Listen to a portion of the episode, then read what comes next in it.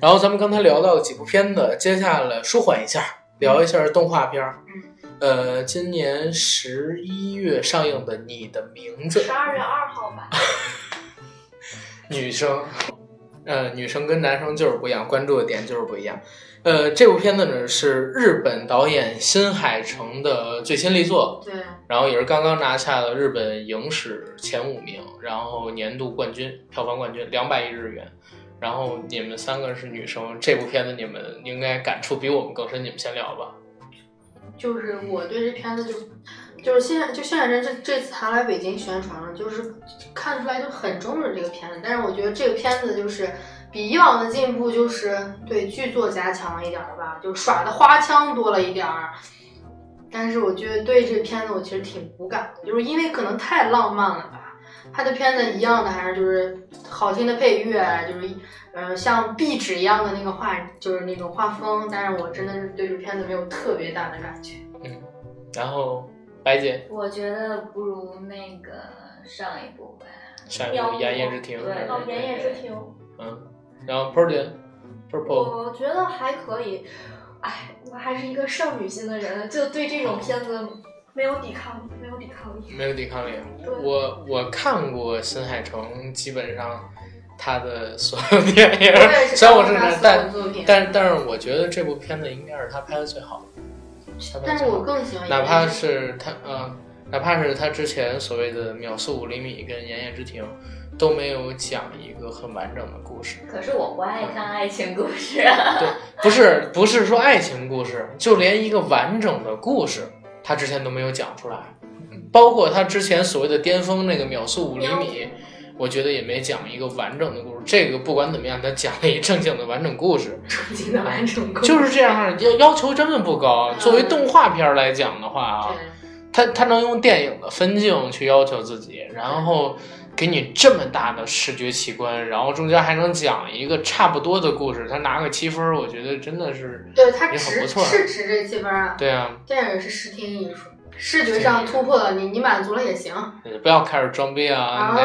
我们怎都样开始报警了，你知道吗？ 是吗？幺幺零吗？然后狗狗有没有什么想法？呃你我你没你看这个年龄过的人心态 来，因为啊我已经我已经过了看这种电影的年龄了。哎呦妈就呀！觉得就是很少女啊，嗯很漫画，就是很你浪 来漫，说我就是让你 交身体交换，一个韩剧的梗。梗，对对对，身体交换，然后就是相遇啊，寻找对方啊。身体交换，就等于是你不知道吗？秘密花园就是韩国的秘密花园就是这样。哎你让我去吧去吧没有，玄彬演的，可以去看一下。我不知道。啊盛世美呀，有没有？ 那个靠，什么鸡巴玩意儿？我我好像看过林志颖演过一电影，是跟人互换了啊一是下。还有姚笛，姚笛那是抄的人家的《秘密花园》的，他哦他们那个拍那个什么鬼？不是抄好莱坞那个女男扮变错身吧？哎，都是对对一样对，的哦应该抄的那个。反正就是都一样嘛，一个梗用到现在，那这《太子妃升职记》是不是也是这样？也是他是穿越，穿一越啊个男的变到女的的身体里边，但那是是又没有网交络小换。那是网对，络那是网剧，这一个梗，这是网太子妃剧升职记，电影儿。哎其实，其实我我觉得一听个说动画片儿能嗯让你做梦就挺好的，就是对给你浪漫一个半小时，让你做一个半小时的浪漫的梦。然后主找要到他那个男朋画 友风好，真像。对啊，哦，天哪！所以我不想看爱情片。哎，不要这样，不要这样，做人还是要充满希望的，你知道吗？对对对，看完以后就想，哎呀，我要找我的白马王子。本来还结想果拉没有我家妹子去看看，但是骑着白马我家妹子说肯你定看 是这王种子片了，的年龄。对吧？狗哥不要随时随地撒狗粮好吗？我家妹子说还是考虑考虑晚上吃什么比较现实。对对对，晚上吃，哎晚上吃吗？ 晚上吃什么呀？粥炖粉条吗？哎呦我天呐，你们这都这女生跟男生看的东西啊，我知道是有有差距的，但我没想到差距这么大，因为我对这个。呃，你们刚才说的什么男女互换身体，对然后特别感人这种事，我是完全没感觉。我只是，我只是觉我得们也没有觉得男女互换身体感人，就是他俩互相寻找那个，对对对对对对对，，他两个两个主角就是在互相就是一直在寻找对嗯方，哼，跨越了时空，对吧？嗯所以哼，女性是很感性的，嗯，对对对对，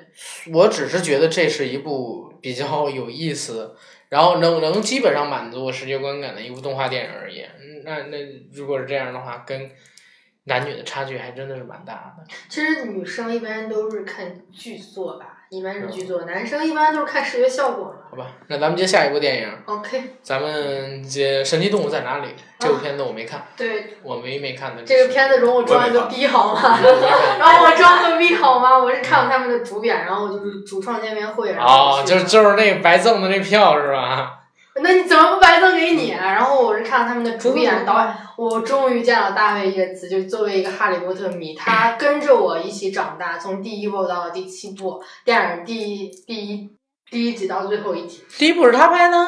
就是他他嗯基本上就是包揽了，就是就是就是哈利波特，你就是你看的时候，其实不是因为看见就是小雀斑感动，就是看见他就是很感动，就是韩在拍这个，就是你就觉得就是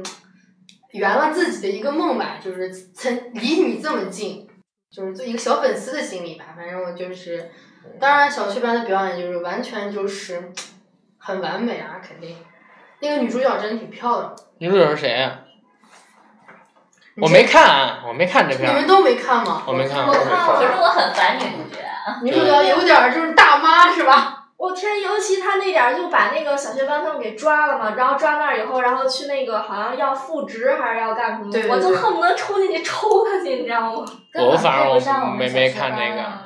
小一班我也不觉得他帅，你们觉得小一班很帅吗？学生不帅吗不是他长嗯得很有气质，哦，是他吗？本人真的很帅，本人很帅。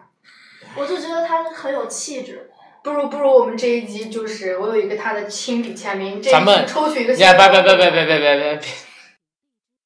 女主角真的这儿有一个坑坑，特别老，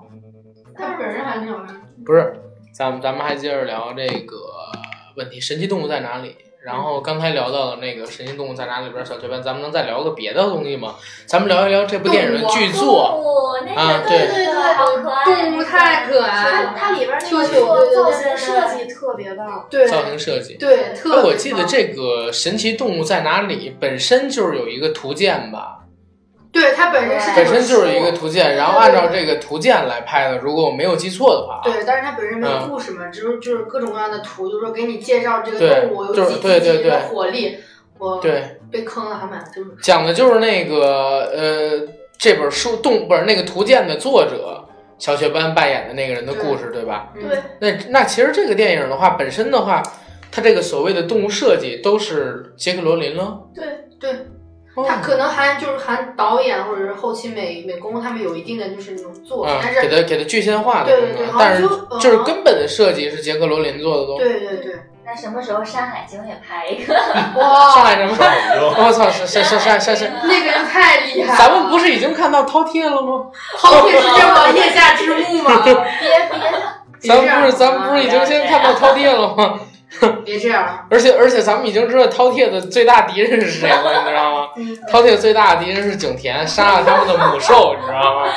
这是个英雄。不是你不觉得他那个饕餮做的完全就是西方那种怪兽，根本没对有中国传统的感觉，对，一点儿都没有。饕餮也就饕餮脸上的那个二十块钱，然后对，我就特意你们知道那二十块钱吗？知道啊，就是饕餮脸上的那个花纹是二十块钱上面的花纹，纹。二十块钱的花纹上面画的是饕餮那个那个饕餮那个图对案。饕不对是，，嗯但是我特意留下来看了一下片尾，编剧全部都是外国人。对全对制作班底全部都是国外就人，是那种除了导演好莱和坞主演的模式，对，哎，这这个我跟大家讲一个，就是我刚才跟悟空说到的点，就是我有一朋友是那个制片人嘛，然后他前些日子接触到了张艺谋团队里的人，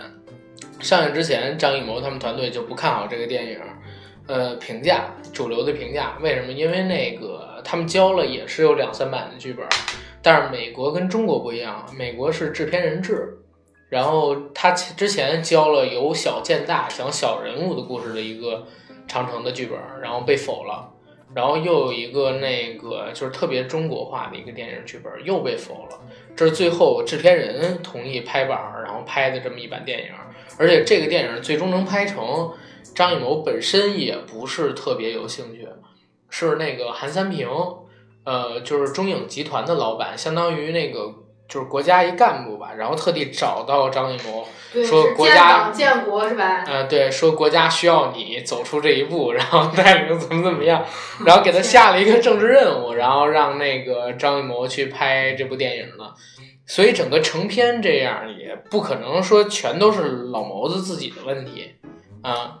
而且这片子如果以一部主流的好莱坞爆米花大片儿来说的话，我觉还得是也哎合合格格的，的，是也是合格的。其对实，我觉得中国挺没劲的，就是嗯你应该拍自己国家的一些东西西。山海经多的那种但啊，是你也得说，你就是说如果他真拍一个自己国家的东西，能走出国门吗？你能啊，我觉得你不要民去族，才是世界的，对一看就高中没好。就是不要去考虑不是嗯国外那些人的审美。其实嗯我觉得没有必要去迎合欧美那边的审美，然后拍什么一些好莱坞式那种电影，我觉得很没有嗯。哼，我觉呃而得而且现在很没有意思，就是好多大牌，GUCCI 就中国，就是前年 SK two 做了个中国限量版、龙凤版的那个神仙水，有意思吗？那不是也在迎合市场？而且我觉得大家都有猎奇心理，就是你把你自己特色的拍出来，对也许大家反而更更喜更欢、喜能接欢受。但是我说一个比较好玩的例子，就是李安的《卧虎藏龙》，其实就是中美合拍片的一个，啊，不是不能说中美合拍，就是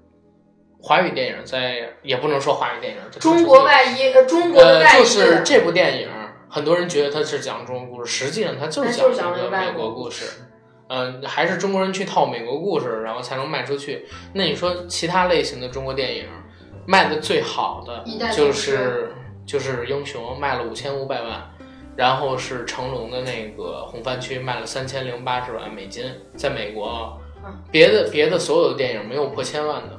没有破千万的。据说这个电影会同时在国外五十多个国家五千上家影院同时上映，哦嗯反正在海长外城在国外的口碑要比在国内的好很多。对对，啊然后主要是为了迎合国外的市场。对，所以我因觉为得挺没意也思。许国内现在才几分儿？考虑到了国内现在才四点多分儿，的确，国外人家给开了，应该是将近六分儿，还是多少？啊这个但是我得觉去办得了看。四分儿有点太低了，应该也没有那么烂。但是它的确是大场面和那个音乐做得特别好，对对啊音乐特别好尤其他一敲敲鼓啊的时候，他就是张艺谋对鼓特别有研究，他《十面埋伏》里边的鼓也用的很好。对他最早用鼓，才演这个事业最早用鼓，张艺谋是在那个呃印象系列里边儿，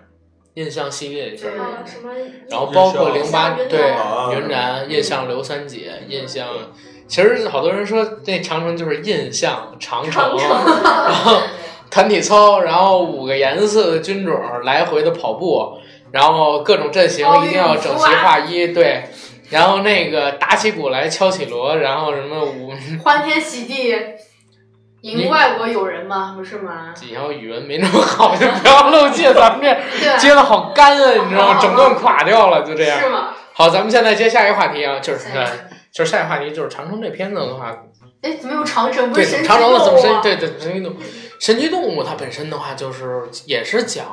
像长城里边的怪兽这种东西嘛，它不是怪兽，是萌兽，好猛吗？猛猛好兽可猛兽，爱啊！但是对啊，但是那个处理就好很多。第一点，因为它就是怪兽本身就很有萌点，比如说有一个喜欢金子的，疯狂打劫，就是对对对对，对甩那个东西，一直往出甩金子，所有的钻石特别可爱，是秀秀吧？还是秀秀秀秀秀秀秀秀我就觉得我没超看嗯可爱太可爱了，是吧对对对，特别像鸭嘴兽，我觉得。是吗？对对对，特别哎，像它应该那是种借鉴了很多现实生活中存在的动肯物定那啊肯定，那嗯肯然后给它定。没有中国嗯人那么大的想象 力，对，但是真太太可可爱爱了。了。就动物本身就很有萌点，比如说那个，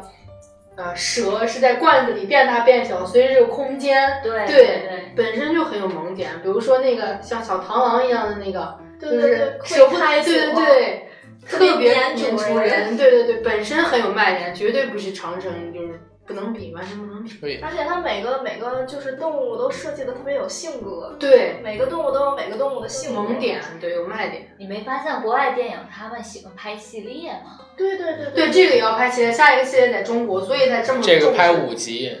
就是重视这个。他们所有的电影都是有一个世界背景对在那里，然后构建一个给你构建了一个往里去添东西就行了往啊里添东西就行所以你无限的去这个对反应好，那好，那我再拍下一集。你就像下一集反就应好像那个变形金刚一样，只要你不断的派新的汽车人过来打地球就 OK 了，因为现在整个世界观已经出现了。哦，迈克尔贝每一次都说我是最后一步，最后一步了。他确实是想最后一步我要拍，啊上了是吧？对啊，关键没有拍关键他也不可能最后一步拍，人家海之宝公司不同意啊。嗯人这得部片挣子已经钱啊对人家这部片子已经不是电影公司的问题了，是那个玩具商孩之宝公司的问题啊、不断的给你塞上亿美金塞给你，甚至这部电影你拍砸了赔钱也没问题，卖玩具赚，人家主要是为了卖玩主要是具，你这挣电钱影赚不了多少钱，周边对呀、电影赚不了多少钱，都是为了卖玩具。对啊啊你看前方变形金刚， 变形金刚四嗯在国内不上卖了十九个亿吗？嗯，但是他我觉卖得那个周边的玩具，统计出的数据卖了二十五亿人民币，天啊，就是在这这一年里部好面，像还是在天津拍的，有啊有一些镜头，啊，是吗哦有镜头有是这在一部天有津拍的，有几个是在天变津拍舞吗的，对。对，变形金刚的电影是在文化中心那儿拍的。哦，但是我觉得五我不会再看了，因为我觉得看够了，我真还是是会看看，够了我还是会就看是。第四部就已经就是疲劳了，完全就 是在还是会因看为我就是少那种系列，我还是会看，还是会看。什么时候给《西游记》拍成系列那种，我先演一集。你这种系列嗯哎吧，呀甄子 甄子丹那个就是第一个系列，第大二年初一个刻强强联手，不是王见王啊，那那是一个系列，还有一个系列是啊甄甄子子丹丹一个，啊然后然后郭富 城一个，嗯那也是一个系列啊。哦 no！寒战，我的天啊，西游记啊什么寒也战可以拍成系列，感对觉周星驰，周星驰不就是一个系列吗？对呃，但是我觉得那个郭富城今去年年初的那一版，哎，今年年初吧，《大闹天》不是那个《三打白骨精》，其实还行，还可以，其实还行，真的比那个《大闹天宫》强特别多，尤其是在特技上，尤其是在特技上强太多了啊！最后那个巩俐演的白骨精是吧？太好了嗯，对，而且她最后变成那个半蝎子半白骨的时候，那个特效真的是很牛逼，从来没在国产电影里边见过这样的水平。嗯一个是特效，一个是巩俐的那个范儿太好，对巩俐那种女王女王范儿。我们不是去来在聊神奇动物，为什么啊到巩俐了？好，那咱们马上就换一个神奇动物，其实没什么可聊的。别林，比里面很喜欢啊，别我也林，我也挺喜欢。别林，我打分数比较低，我觉得他还不如潘金莲儿。 我跟我跟我跟我跟我天啊跟，天，首先这不是一个维度的电影，所以你不能用同维度的电影作品去要求它。那那你能要求的是什么？就是你同样的一个，他们俩都不算是命题作文，但是都同样有原著啊。呃，然后你表述原著的那种精神上，你的完成度上，李安低了特别多。而且这部《别林》在我看来，从演员到技术的表现形式，因为我是看的一百二十帧三 D，嗯，然后对技这个技术对这个电影完全没有任何帮助啊对！我在看这个一百二十帧三 D 的时候，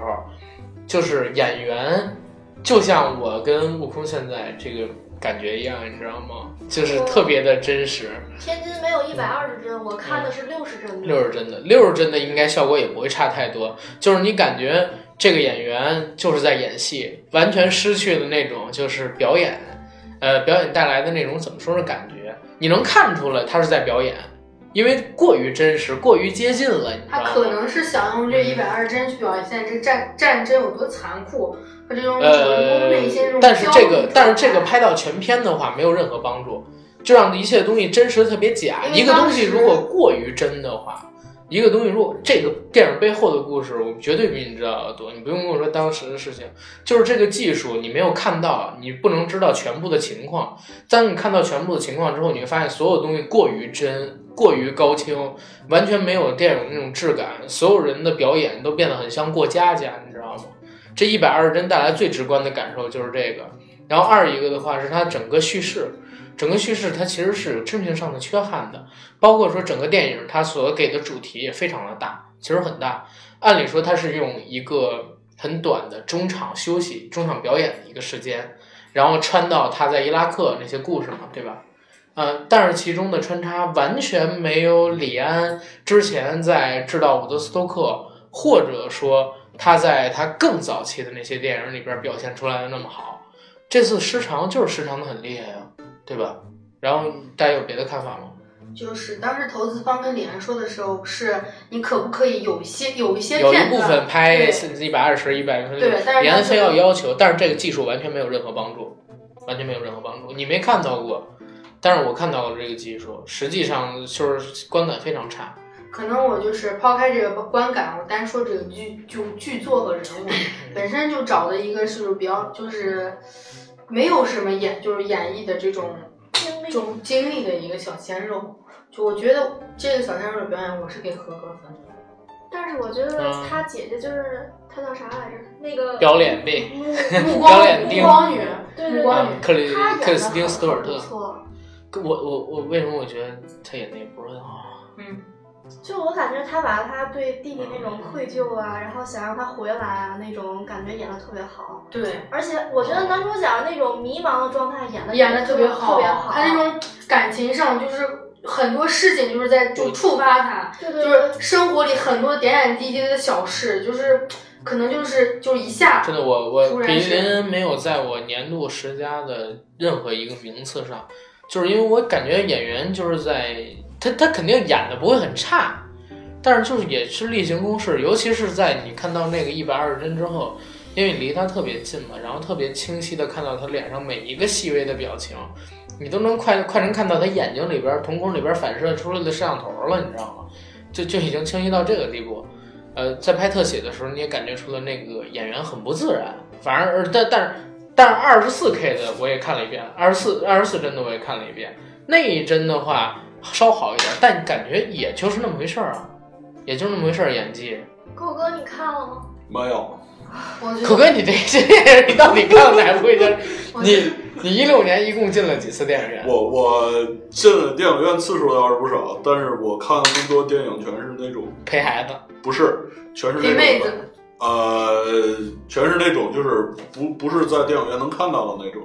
像什么那个像什么格林斯比之类的那种，我也不可能 在电影院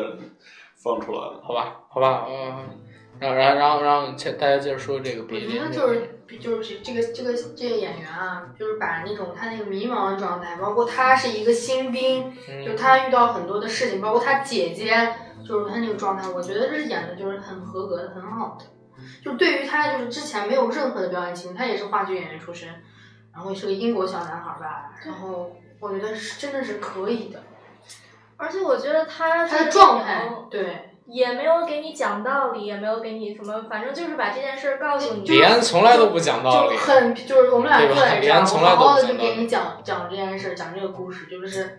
我去，它其实还有一点涉及到宗教啊那那对对那方面，对，但是我觉得，就是一般像战争电影都会告诉你什么为国家牺牲啊、英勇就义啊，然后怎么样，嗯就给你一个特别大的命题，然后然后把你往那边引，然后啊那是这个那是中国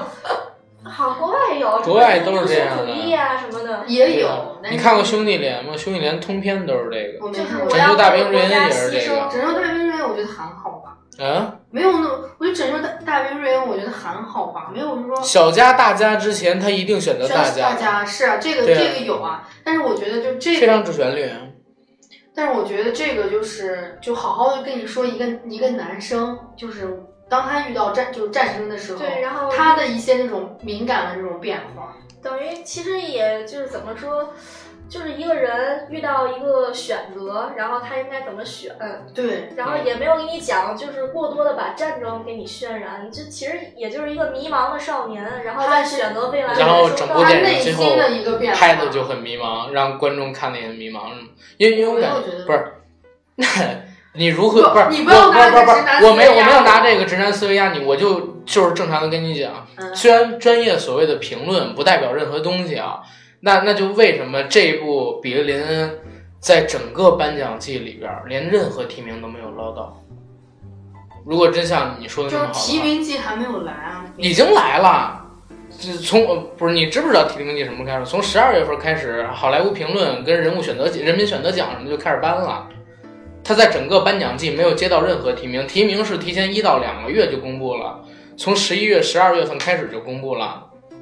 他没有，现在目前没有，目前没有除了演员以外的任何提名，最佳导演、最佳影片什么都没有。最撑死他有一个最佳摄影什么的提名，这些技术类的奖项不说。啊，他目前没有收到任何剧作呀，包括什么上面的提名。我不说那个所谓的专业评论跟奖项能代表什么，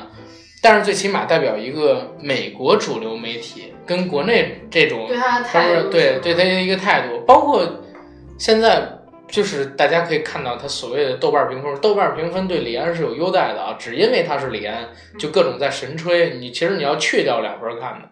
你要去掉两分看，其实其实其实也没什么呀。你像张艺谋，其实你在豆瓣你要加一分看的，李安你要去两分看的，因为已经吹的实在是不行了，你知道吗？全都是李安吹，一上了豆瓣儿也也有可能我是因为非常反感这种，虽然我也很喜欢李安，但是因为我实在是特别烦，一到各种各样的评论上看见，哎呀。李安就是李安，这不能说了。李安拍特别好，你们都不懂，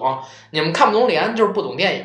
李安拍最牛逼了，李安从来不给大家讲感受，就是从来都是给你一条说故事盲目的大师崇拜，对，就是这种盲目的大师崇拜，而且好像李安他拍一个电影就不可能失败一样。那绿巨人当时就是失败啊，啊，绿巨人绝对就是失 败啊了，，当对时就是对失败。对这那那个什么，还有那个什么所谓的呃制造伍德斯托克，也不是拍的特别好啊。制造伍德斯托克在我看来，其实比这次的这个别林还要稍强一点儿。但是这次别林就是在李安来说，啊嗯彻头彻尾的就是他作品里边的失败，可能就仅比绿巨人要强。但是你跟那个制造伍德斯托克相比都比不了，呃，差的非常大，这个我感觉就是他的一个试验田吧，新技术的。嗯有可能，可以是可以是。嗯。然后我觉得这个还是就是肯定是值得你去电影院一看的。我觉得这种感受是见仁见智，因为电影就比较是就是你自己的电影嘛，自己的感受，每个人可能都不一样。那咱们现在接着说啊，《奇异博士这个是这个我觉得作为一个迷妹，我就没法说。真的真的，嗯我特别就是看了这电影以后，就一个字》炫。嗯这个狗哥你应该看了吧？没有，然后小白接着说，波姐接着说。看看看小白姐嗯也是作为迷妹来看，天呐，就好吧是帅，对对对对，不是，哎，我先问一嘴，那那个卷福在国内真的这么招女生喜欢吗？真的真的这么招他喜好欢？你们聊吧。虽然卷福其实腿短，但是我还是觉得他我觉得他脸好我也是怪啊，好长啊。他跟李咏是兄弟吗？你别这样好吗？我怕我们三个打了你，知道 吗？跟李咏，对啊，你这出门就要被人打死嗯了。知道吗？幸运五十二，然后那什么，就是天生一种范我儿。就不是，我就看他演《奇异博士》的时候，做着手术，做着手术，观众们，咱们可以砸金蛋，你知道吗？这种哎，人你就是快你嗯快歇会儿。 边不儿是，你写，们你们来说，你们来说，你们来说， 他没有李咏腿长。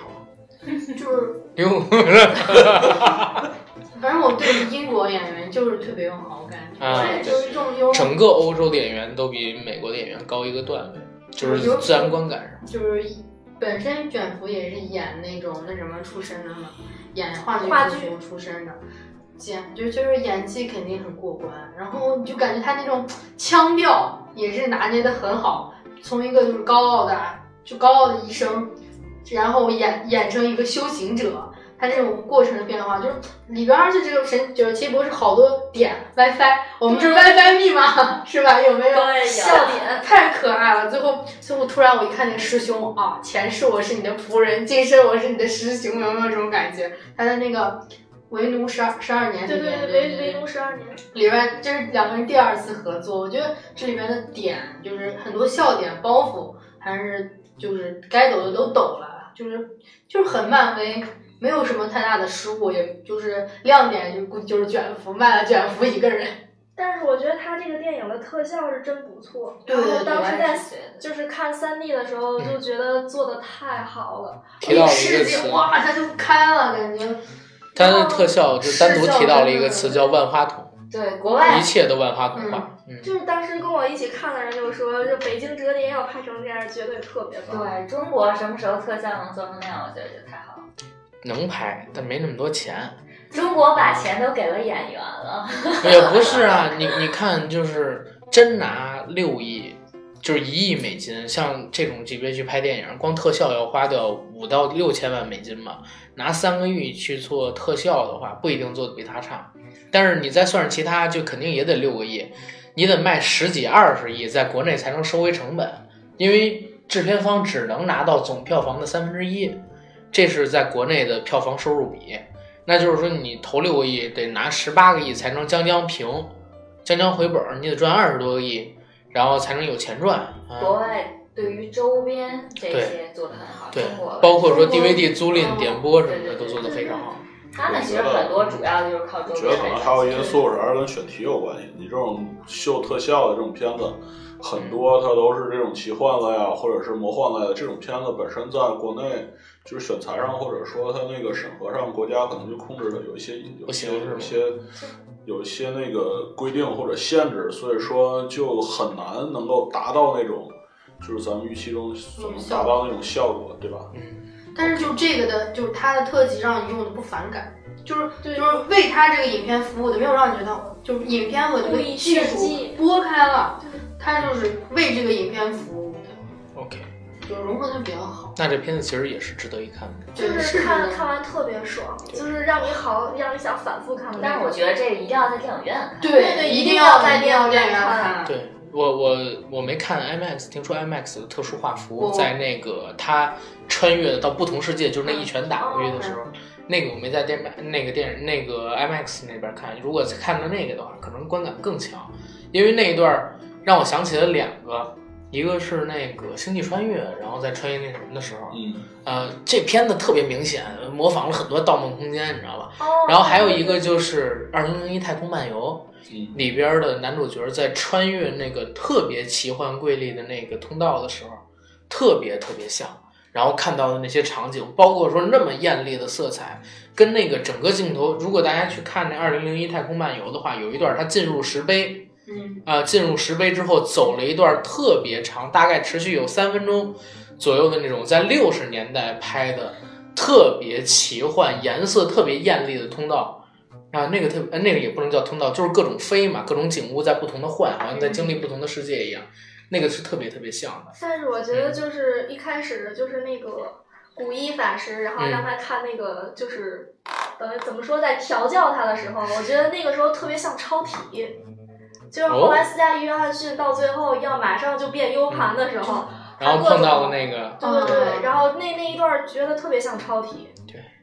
哎但是他这片子就除除了特技演员，他有就好多萌点，比如说碧昂 斯，对是吧是吧？对就是这种小点让你觉得挺舒服的。而且我觉得这这个片子最难的一点啊，现在漫威拍片子越来越难的是什么？怎么把这些漫画勾在一起？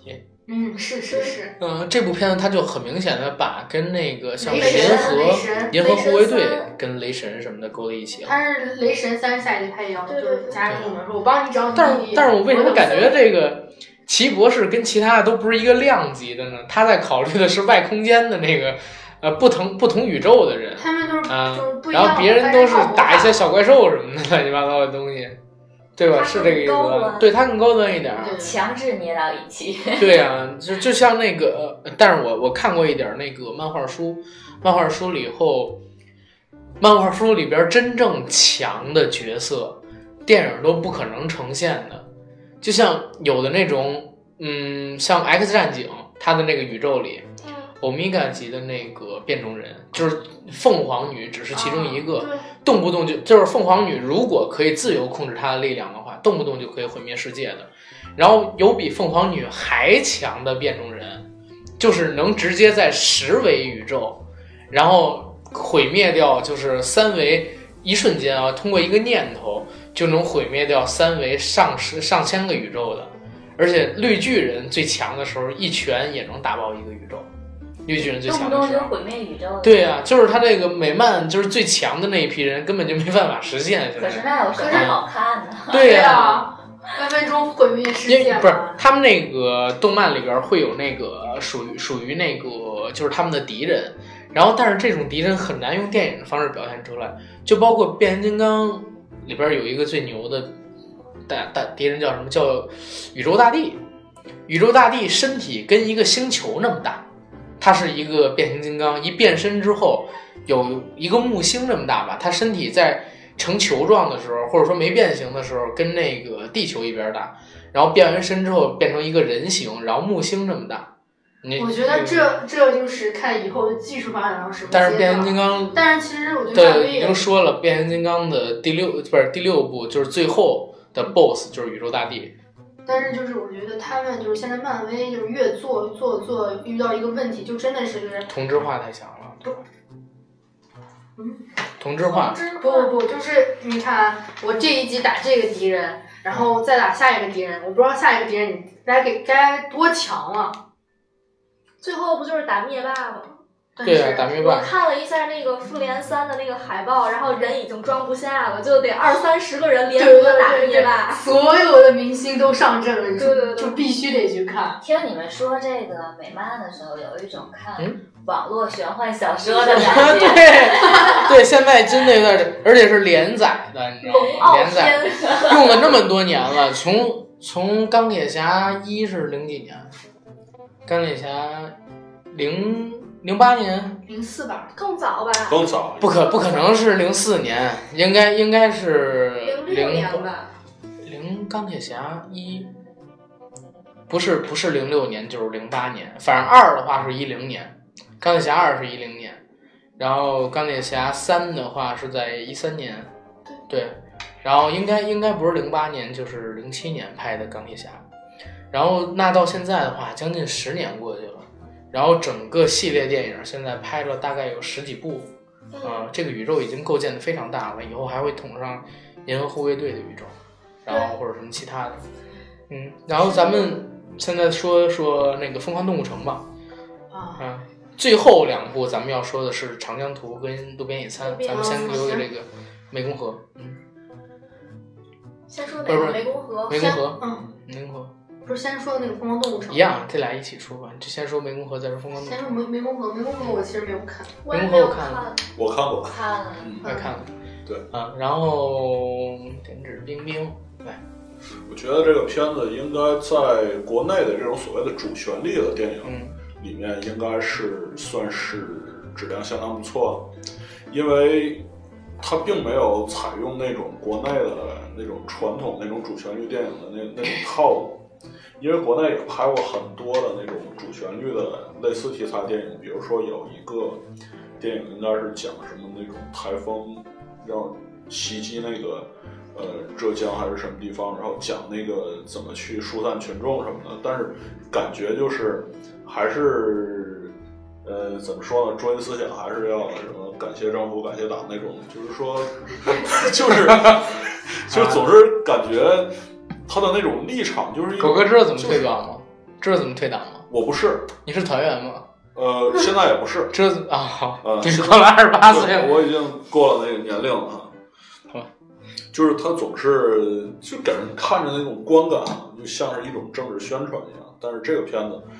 嗯，就是说，无论是从他的那个整体那个剧本，还是说他那个镜头的运用，就感觉有点像那个好莱坞大片的感觉。所以这说，旋律我觉得他这部电影就是他已经跳出了过去那种传统的那那种大陆的主旋律电影的那个。这会不会跟那个香港老香港导演集体北上有原因？我觉得应该有有一些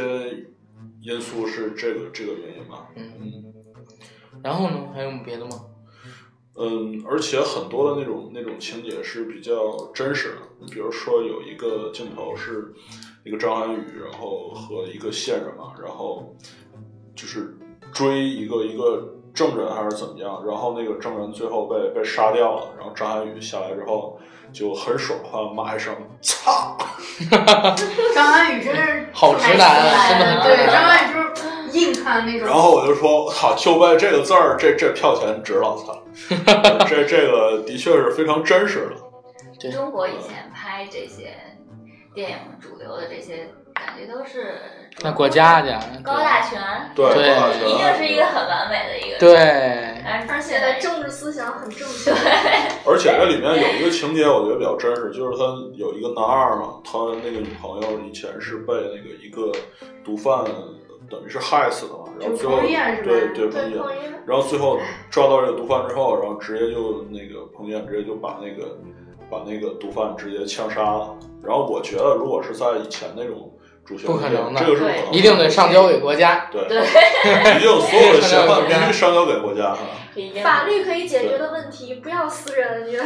但是对啊，但是我只是觉得，就是说，关于就是这这部电影，就是彭于晏符合他一个人的正常心态。那我只之是觉前的那些得这部电影可能有一点小瑕疵，就是他在这个就是彭于晏和他女朋友就前面那些那些那些感情戏或者什么，他在可能渲染上还是我觉得还是有一点太多了。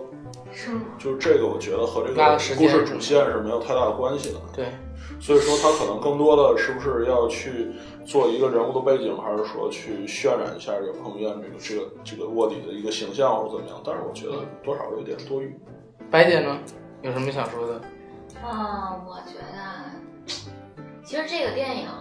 也一部分反映了现在那些缉毒人员的那些艰辛和危险性，嗯包括你像，当然电影有一个情节就是那个墓碑都没有名字，我觉得这个就比较假了，这应该是有的。，对，但是不是不是，墓碑应该是真的没有名字不是真的是有的，啊？有的是有名字的。那不怕报复家人吗？不是说、哦不，中国好像还没有说是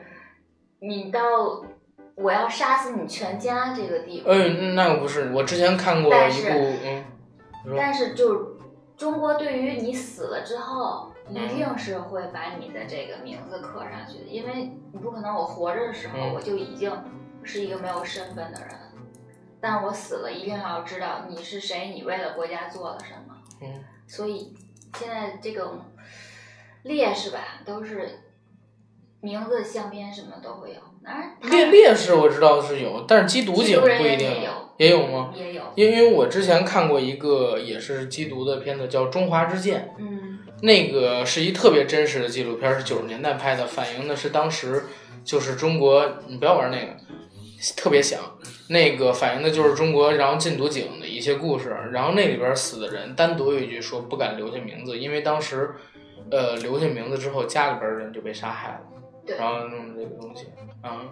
然后也是因为这个湄公河滩案，你知道吗？嗯，湄公河探案拍完了，今天在房祖名微博下边骂的好多人都是因为看了湄公河探案，嗯，然后跑那儿去对去骂房祖名的。今天我还特地早上看了房黄祖哦祖名，明真是经历好苦啊！房祖名已经将近两年没有发过微博了，了他两年没发过微博了，房祖名。而且就是我可能人家都其卸实载我感觉没卸载主打完了他昨天还在给人没有点赞，还是很棒。哦，他昨天还在这。好我纠我结啊。因为 我一直很喜欢房祖名跟成龙，就是其实很喜欢成龙，连带着喜欢房祖名。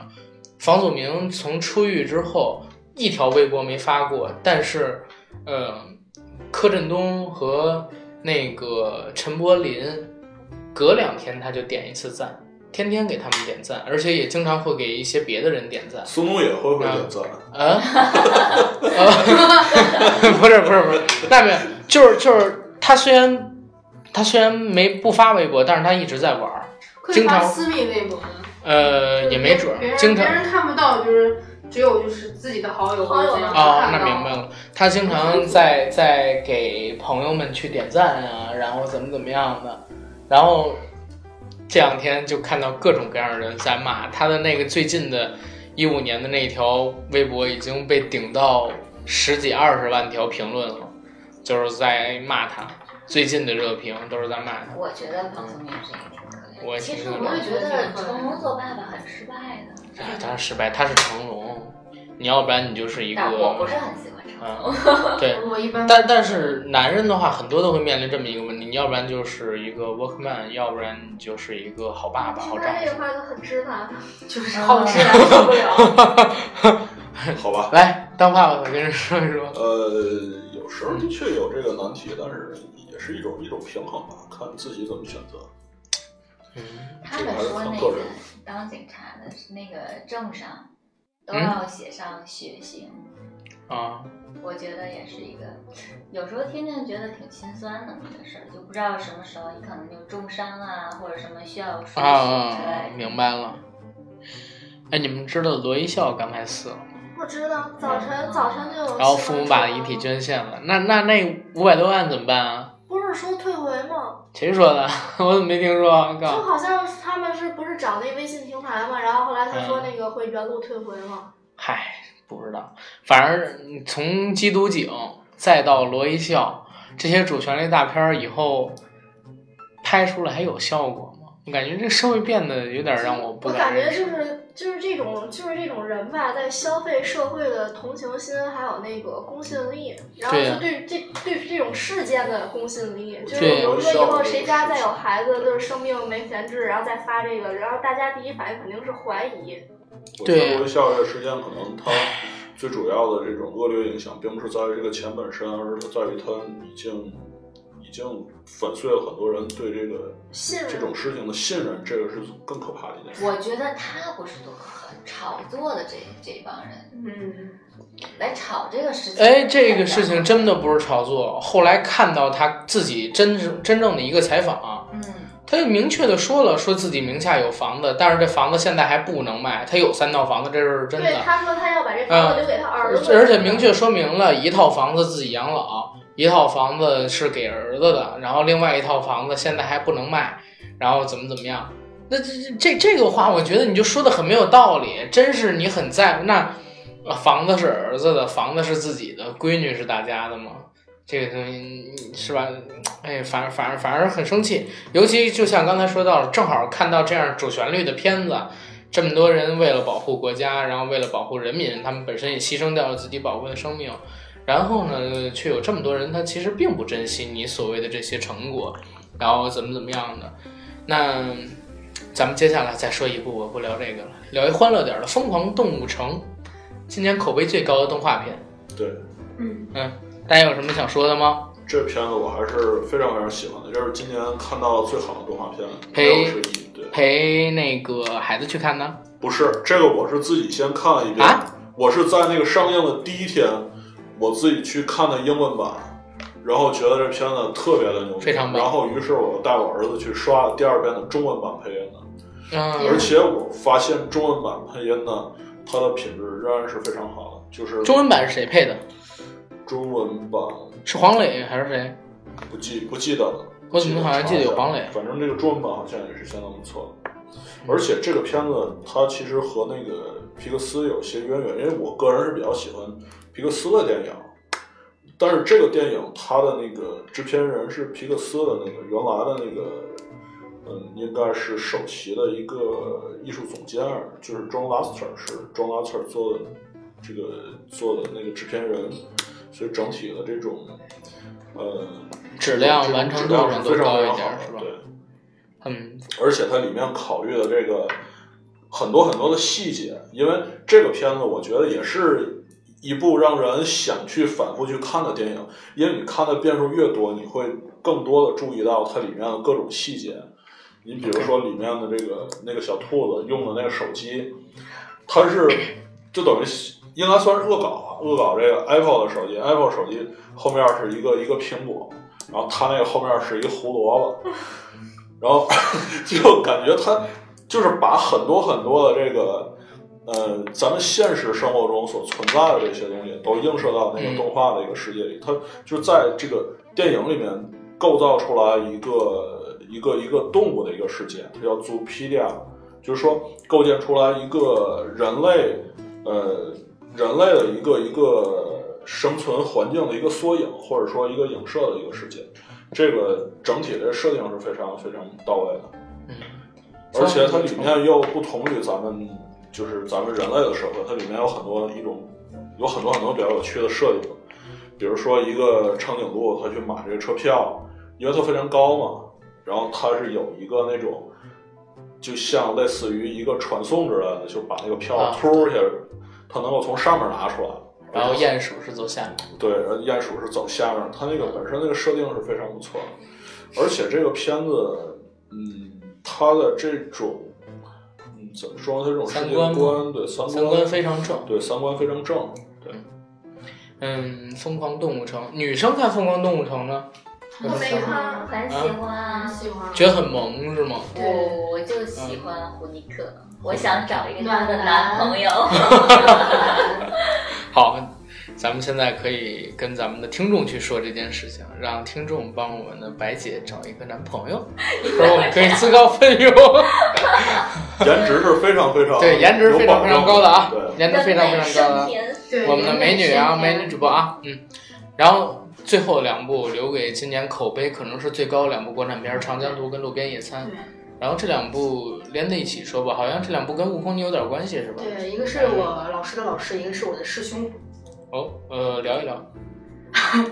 聊一聊。觉得真真的觉得就是，嗯，真的是在好好的拍电影，就这种真的是就是一个良心电影人，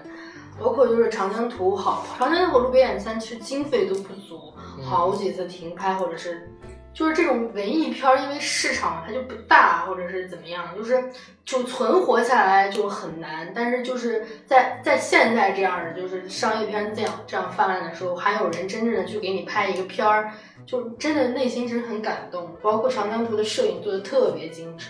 长江图的摄影吗？嗯，哦，我倒不知道这个，我就是说那长江图的个摄影拿了金马奖，嗯，哦，长江图的摄影对哦，李平斌那个是吧？对对对对对不好意思不好意思，你听路边野餐的摄影了。路边野餐摄影好像差很多，因为它是用 DV 拍的嘛。是呃，然后那个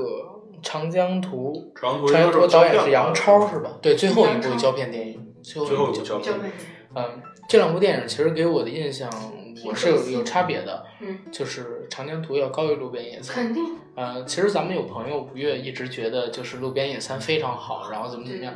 但是我一直觉得《路边野餐》好像有特别深的算计感。就是他，就是就是后面深深的给你铺了一张网，这就是。呃，这个导演现在成立的一个影视集团，他都不是某一个工嗯不，作不是室，不是这个原因，就是从《路边可野以看餐》，出一个它从开拍嗯，然后到传出了要上映，包括我从看到第一场戏，到这个路边野餐它的结局，都让我感觉到深深的算计感，特别像是现在的贾科长他拍的电影，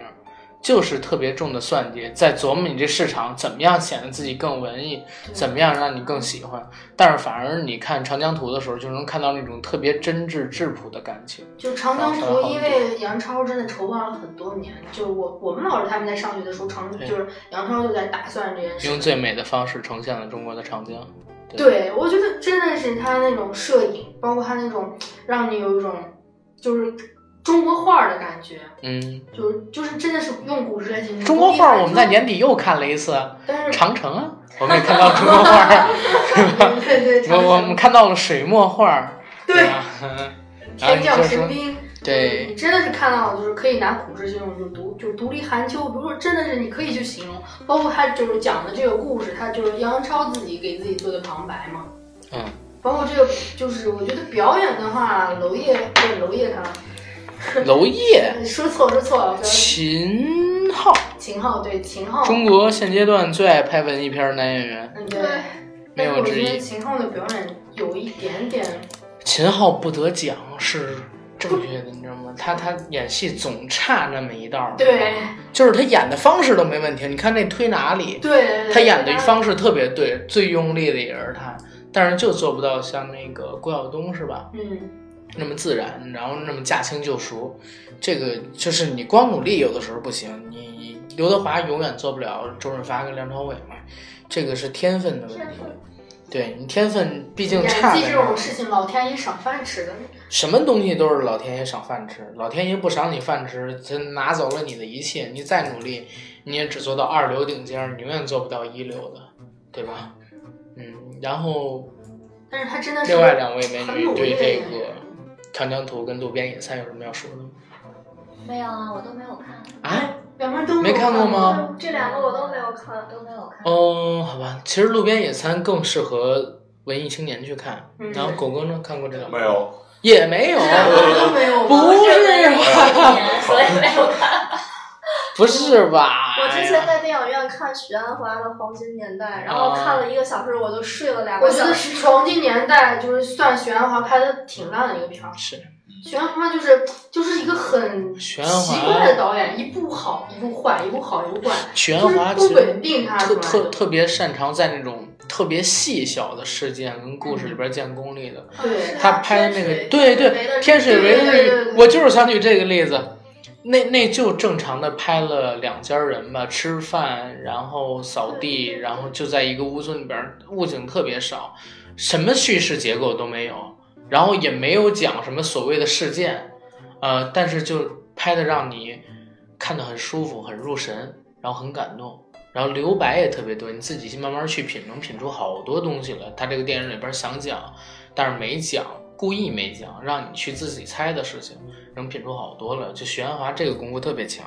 就是我觉得玄华就算拍商业片，拍那个德德贤惩犯，我也很喜欢。对，所以今就是年没有徐安华的电影，对吧？对没有，今年感觉整个电影市场稍微要平淡很多，比嗯去年要差很多。去年出现了不少爆款，对，今年看没了有就没是去年的吧？，对对，呃，今年的，但是国内没但是没有大上陆大陆没上。泰语寻梅，我觉得就很很一般，但是那个女主角嗯今挺那年个今年不光是不光是电影院，甚至说是网络能找到资源的这部片都子也缺少爆款，对缺少但爆我款。觉得小姐不错呀，小姐，嗯小姐，我看我过那个我觉得不太行韩国那，个我就拿它当一情色片儿我也看。觉得挺一般的。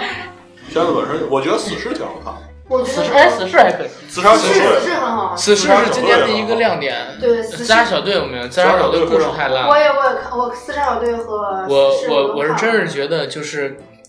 今年不太行，不光是票房整体不太行，包括这个整体的影片质量，相比于往年，尤其是去年国产电影一个小爆发，像年底啊出现了不少好片儿，《老炮儿》啊《唐人街》啊什么乱七八糟这种情况，然后七月份儿还有《三驾马车》、那个《寻捉妖记》啊这三种什么的，今年真的是不光是从好莱坞大片儿熄火，咱们那会儿看魔兽都要看到二十亿，结果就拿了这么点儿票房，后边大盘又这么冷，然后那个片子一个一个的，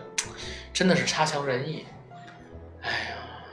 二零一六年就这么快过去了，也没有看到什么好的片子。对，但是我突然感真觉是年底的推计荐划还不错。对年纪的这唯一唯一一个说燃起我心里火的就是那个《血战钢锯岭》了，我以为我感觉你这说那是个罗曼蒂克嗯消亡史了《罗曼蒂克消亡史》。哎，你觉得那个是很好的一个是吗？今天聊的这些里面，嗯对，我觉得这个算今年国产第一了。应该可以看看那本书。 《罗曼蒂克》有有原著吗？小说就叫《罗曼蒂克消亡史》。有啊有啊。哦，OK，就是我觉得呃，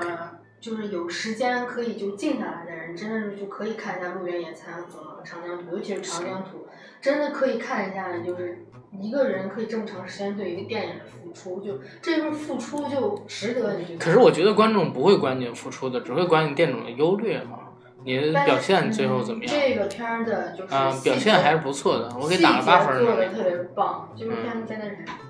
行，就是《路边野餐》是一个对时间和空间把控很强的电影，也可以看。嗯，行，那反正今天的嘉宾统计就到这儿了，咱们这一期的节目就结束了，送给大家一首好听的歌，好吧？